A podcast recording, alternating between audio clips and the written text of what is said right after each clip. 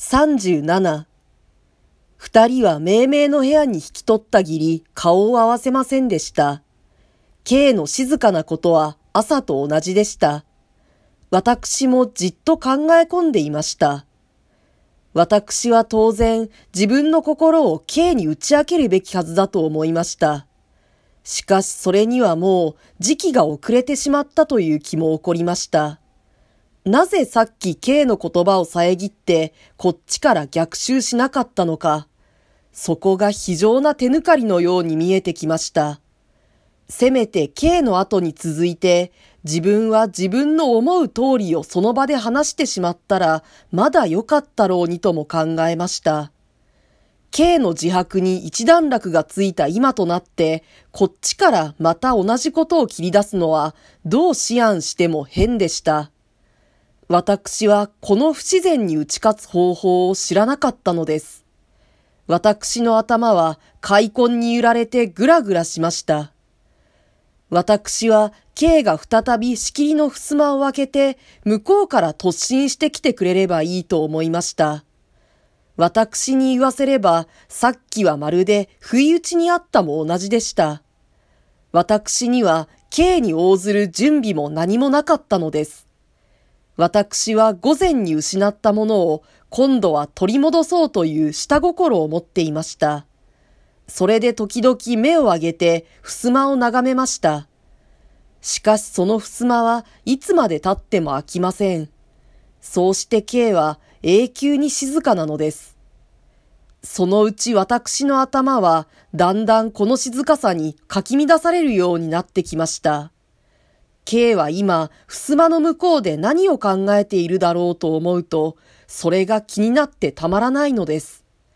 普段もこんな風に、お互いが仕切り一枚を間に置いて黙り合っている場合は始終あったのですが、私は K が静かであればあるほど、彼の存在を忘れるのが普通の状態だったのですから、その時の私は、よほど調子が狂っていたものと見なければなりません。それでいて、私はこっちから進んで襖を開けることができなかったのです。一旦言いそびれた私は、また向こうから働きかけられる時期を待つより他に仕方がなかったのです。しまいに私はじっとしておられなくなりました。無理にじっとしていれば、K の部屋へ飛び込みたくなるのです。私は仕方なしに立って縁側へ出ました。そこから茶の間へ来て、何という目的もなく、鉄瓶の湯を湯飲みについで、一杯飲みました。それから玄関へ出ました。私はわざと K の部屋を回避するようにして、こんな風に自分を往来の真ん中に見出したのです。私には無論どこへ行くというあてもありません。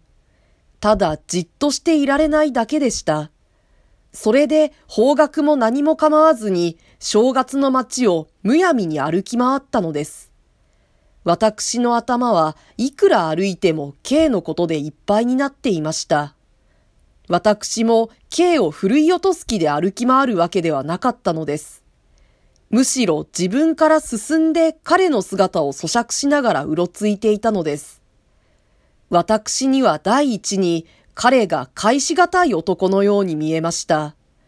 どうしてあんなことを突然私に打ち明けたのか、また、どうして打ち明けなければいられないほどに彼の恋が募ってきたのか、そうして平勢の彼はどこに吹き飛ばされてしまったのか、すべて私には返しにくい問題でした。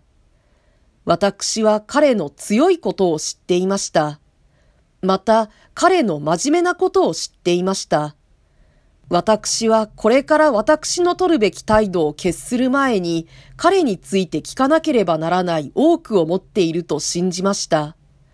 同時にこれから先彼を相手にするのが変に気味が悪かったのです。私は夢中に街の中を歩きながら自分の部屋にじっと座っている彼の要望を始終目の前に描き出しました。しかもいくら私が歩いても彼を動かすことは到底できないのだという声がどこかで聞こえるのです。つまり私には彼が一種の魔物のように思えたからでしょう。私は永久彼にたたられたのではなかろうかという気さえしました。私が疲れて家へ帰った時、彼の部屋は依然として人気のないように静かでした。